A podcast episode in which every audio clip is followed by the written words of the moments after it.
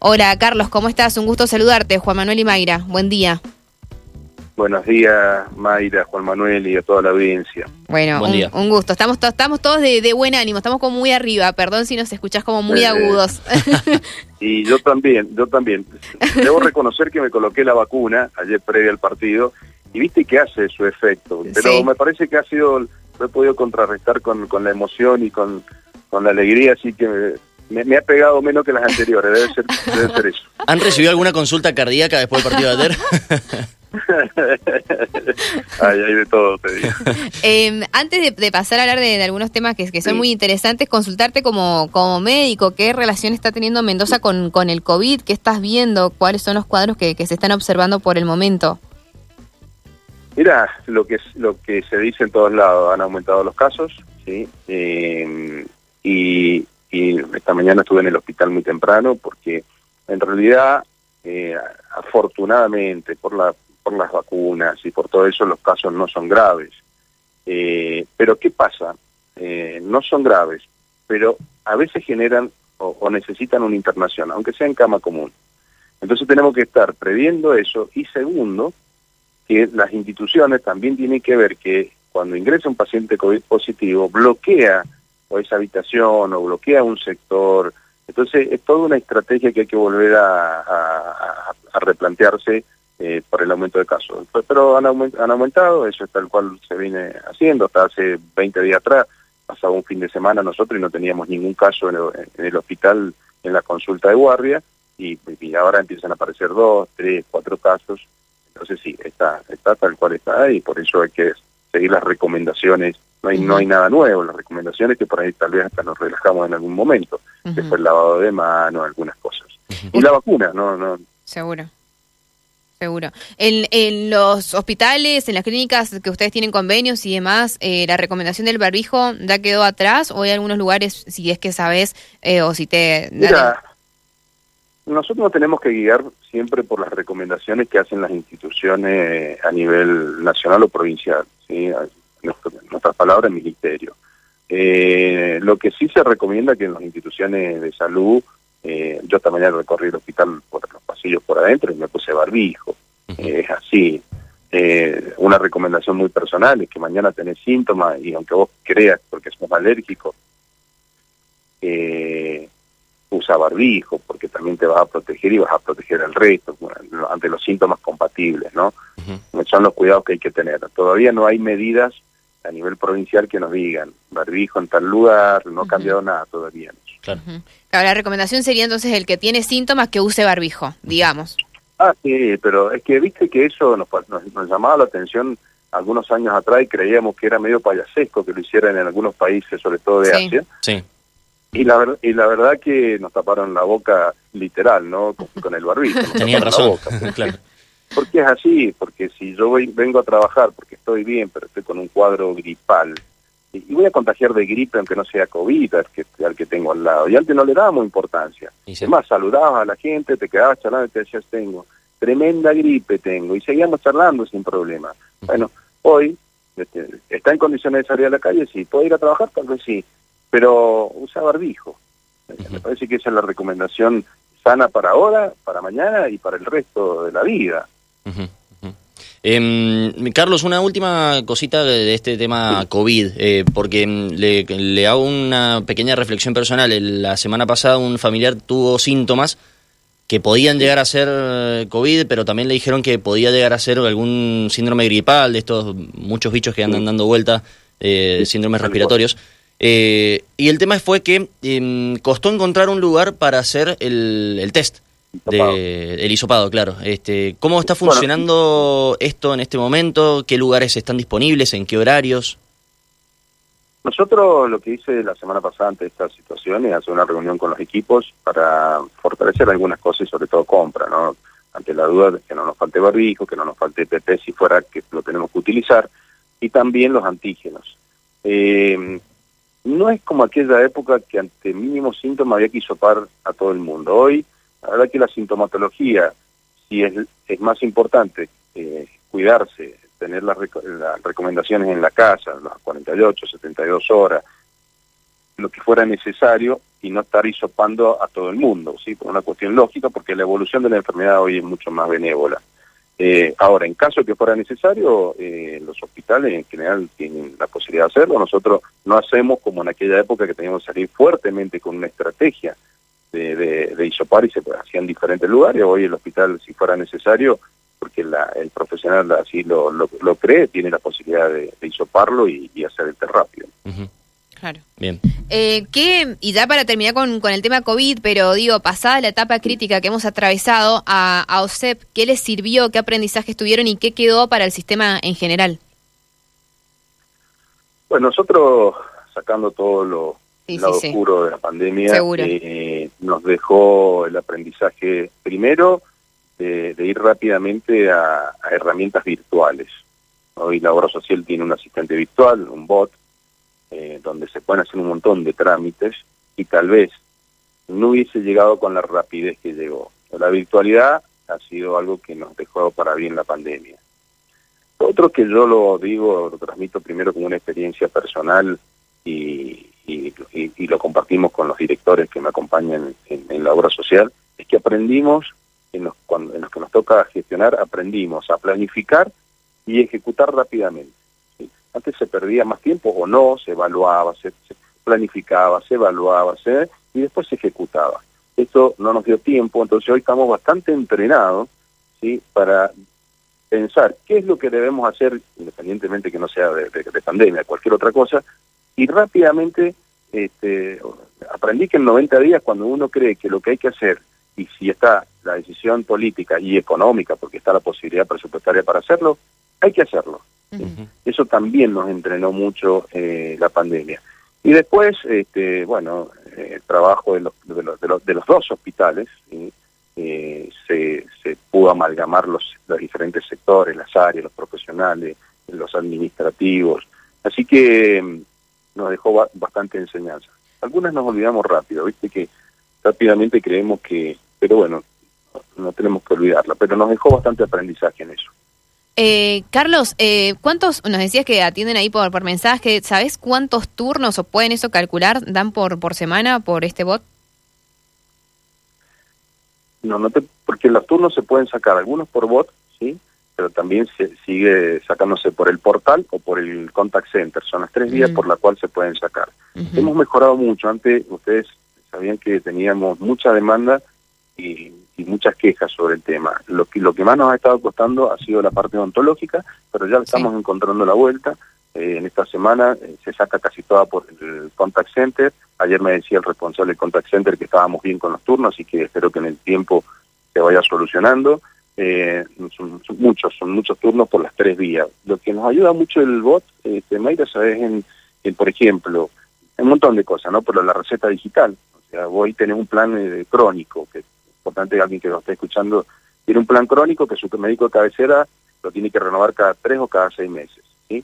Lo único que tiene que hacer es presentarme esa renovación, pero desde su casa, con el asistente virtual, ¿sí? lo que hace es, este, es solicitar la receta por, la vía de la virtualidad, llega a un, grupo de profesionales nuestro, eh, llega a un grupo de profesionales nuestro y esos eh, miran, el primero miran si existe ese afiliado. Segundo, ¿tiene renovado el plan? Sí, tiene renovado el plan. Tercero, el consumo condice con la patología, sí, condice con la patología, se le genera la receta digital y, se, y le vuelve por la misma vía, o por mail o por el bot, por la misma vía, la receta digital para que la pueda comprar en una farmacia. Ese eh, eh, anda muy bien. La otra es, por ejemplo, vas a ir esta tarde a un médico, que es prestador de la obra social, te hace todos unos pedidos de análisis para laboratorio, no hace falta que vayas a ningún lugar a autorizarlo. Te metes al bot, el bot te va a ir diciendo, cargando unas fotitos, diciendo la foto del pedido, el carnet, y te da la autorización y si no, a veces también el turno por el bot. Como eso te puedo nombrar un montón de otras cosas. Alguien que empezó a trabajar y, y tiene que darse el alta en la obra social. Entra al bot y dice afiliaciones, ¿eh? te va llevando, te va llevando, eh, cargas el bono de sueldo, ta, ta, ta, y en 48, 72 horas ya tenés el alta en la obra social. O sea, son muchas las prestaciones uh -huh. del bot. Eh, el bot está inventado, lo tienen en un montón de lugares. Lo, lo, lo bueno de ese bot fue el equipo de, de informáticos de la obra social, de TIC, uh -huh. que supo decirle a la empresa qué necesitaba y qué respuesta teníamos que dar. Que la empresa es una empresa de Buenos Aires, que es Botmaker, eh, no sé si no es la misma que tienen en Cava, pero ya está inventado el bot. Había que sacarle jugo a ese bot. Em, Carlos, le pregunto por la situación del Hospital El Carmen. Eh, estamos, eh, no, tenemos la, noticia que han, han, empezado con tareas para ampliarlo, para mejorarlo. Sí, en realidad el Hospital El Carmen, primero quiero decirle que tiene una ocupación con pandemia y sin pandemia que supera el 90%, porque hacer el hospital de referencia de la obra social, eh, ya sea por consultas espontáneas que van los afiliados, afiliadas, o porque es la, el hospital de referencia complejidad donde recibe derivaciones de los otros centros, el primer hospital que se llena. Así arrancó esta mañana. habían tres camas disponibles en cama común y de las 34 de cuidado crítico habían 31 ocupadas. Eh, y después, una vez que se, completa esa ocupación, se comienza a derivar a los otros centros. Con respecto a la obra que se está haciendo, es una obra muy esperada, para mí era una, una, deuda hacia, hacia todas las personas que consumen en el hospital, que es la guardia. Eh, el personal de guardia es excelente, todo siempre lo digo, lo administrativo hasta el médico, pasando por los enfermeros, pero en, la parte edilicia estaba, estaba vieja, estaba eh, poco funcional. No podíamos, por dos razones, por la pandemia, teníamos que tener un plan B donde atender los pacientes, y segundo, por una cuestión presupuestaria. Es la única obra, ya sean las camas que se hicieron de terapia al principio, que ustedes también ya lo saben y se informó en su momento, y esta obra son las dos obras en esta gestión que, que, se van a hacer. Lo demás han sido mejoras de sala de espera y, y de ventilación. La guardia puntualmente, para la gente que se ubique, eh, hoy en este momento ya empezó hace 30 días, se hacen 210 metros cuadrados, se hacen nuevos, una vez que estén terminados, los 345 donde funciona ahora eh, se trasladan a esos 210 metros por unos meses, un poco apretado, pero por unos meses, para refuncionalizar los 345 y en, el lapso de 10 meses, contando desde ahora, es lo que nos ha dicho la empresa, ya va a estar terminado los 555 metros de toda una guardia pensada como guardia, ¿no? No, es un sector adaptado, pensada como guardia de la llegada, a la espera, eh, recepción de administrativa, un triage para, para, para decir qué gravedad es la patología con la que asiste, eh, y después, bueno, la zona de enfermería y de atención médica con una preinternación, por si el paciente tiene que quedar algunas horas, ya sea para volver a su casa o para quedar internado. Así que estamos muy contentos con, con esa parte, muy, muy contentos. Eh, Carlos, consultarte por un balance de, ya estamos nosotros llegando a la tanda también, pero bueno, no, no podíamos dejar de, hacer esta consulta a fin de año 2022. En, en, el medio, bueno, hemos atravesado de todo, en otras oportunidades hemos hablado con, con vos en, en, otros programas o en otros horarios, pero em, eh, recuerdo que alguna vez dijiste que, que más allá de, los aportes de, los afiliados habían necesidades que no se alcanzaban a cubrir en, en su totalidad. Eh, ¿Qué pasa con esto? ¿Hacia qué camino avanza la, la y en qué situación se encuentra cerrando el año el financiamiento, haciendo como un balance sobre las prioridades que, están teniendo. Bueno, eh, tal cual lo dijiste, lo, dije desde el primer momento en este medio y en los otros medios, donde el sistema sanitario a nivel nacional, ya sea de los, del Estado o, los que financian, como somos las obras sociales, las prepagas, eh, sí va a ser cada vez más difícil. Pasado el tiempo, tengo reuniones con pares de, otros financiadores a nivel nacional con las obras sociales provinciales y hoy están sufriendo las consecuencias de que sus ingresos, que son aportes y contribuciones atados a un sueldo, no acompañan a los estados inflacionarios y sobre todo de la salud. Y esto sucedió. Entonces no hay presupuesto que alcance para financiar las necesidades. ¿Qué pasa? Ustedes saquen la cuenta que hoy, por ejemplo, el ingreso per cápita por mes es de 7 mil pesos más o menos. Y en el votado, lo pueden sacar ustedes, en el votado primero de enero del 2023, que votó la, la legislatura como presupuesto, eh, quedan 41.747 millones para la obra social, 41 mil millones, eh, dividido 400 mil afiliados y 12 meses, vamos a arrancar el primero de enero del 2023 con un promedio de 8.500 ingresos per cápita por mes, cuando cualquier prepaga está tres o cuatro veces por encima. Pero a pesar de todo eso, hoy el balance es que hemos llegado a esta altura del año No hemos cortado la cadena de pago durante todo el año. Sí reconozco eh, un atraso en el pago de 20 a 25 días. Nosotros ahora en diciembre estamos pagando agosto, lo que se hizo en agosto y se facturó en septiembre. Deberíamos estar pagando septiembre, que se facturó en octubre, que así son los convenios. Estamos entre 25, 30 días, 20 en algunos, eh, de atraso, nada más. Eh, hemos tratado, tratado de trasladarle al prestador los incrementos que hemos tenido nosotros en el presupuesto. Nuestro incremento es paritaria dependiente, lo saben. Entonces hemos llegado a un final del año con mucha sinceridad. Y yo, y yo ojo que reconozco el esfuerzo que también está haciendo el prestador porque no está fácil desde las clínicas, desde todos los lugares para, mantener las instituciones.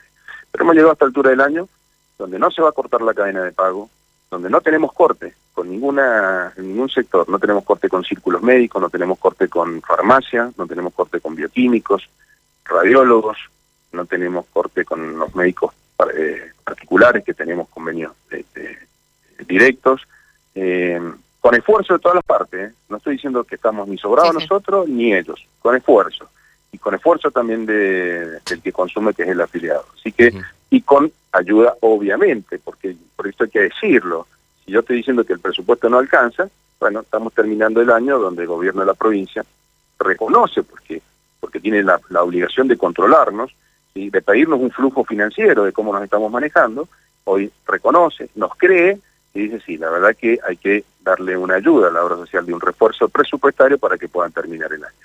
Por lo tanto, el balance es bueno, es bueno, Mayra. Carlos, gracias por estos minutos. Un abrazo muy grande por usted, para usted.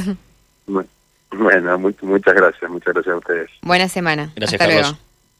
Igualmente. El doctor Carlos Funes es el director general de OSEP.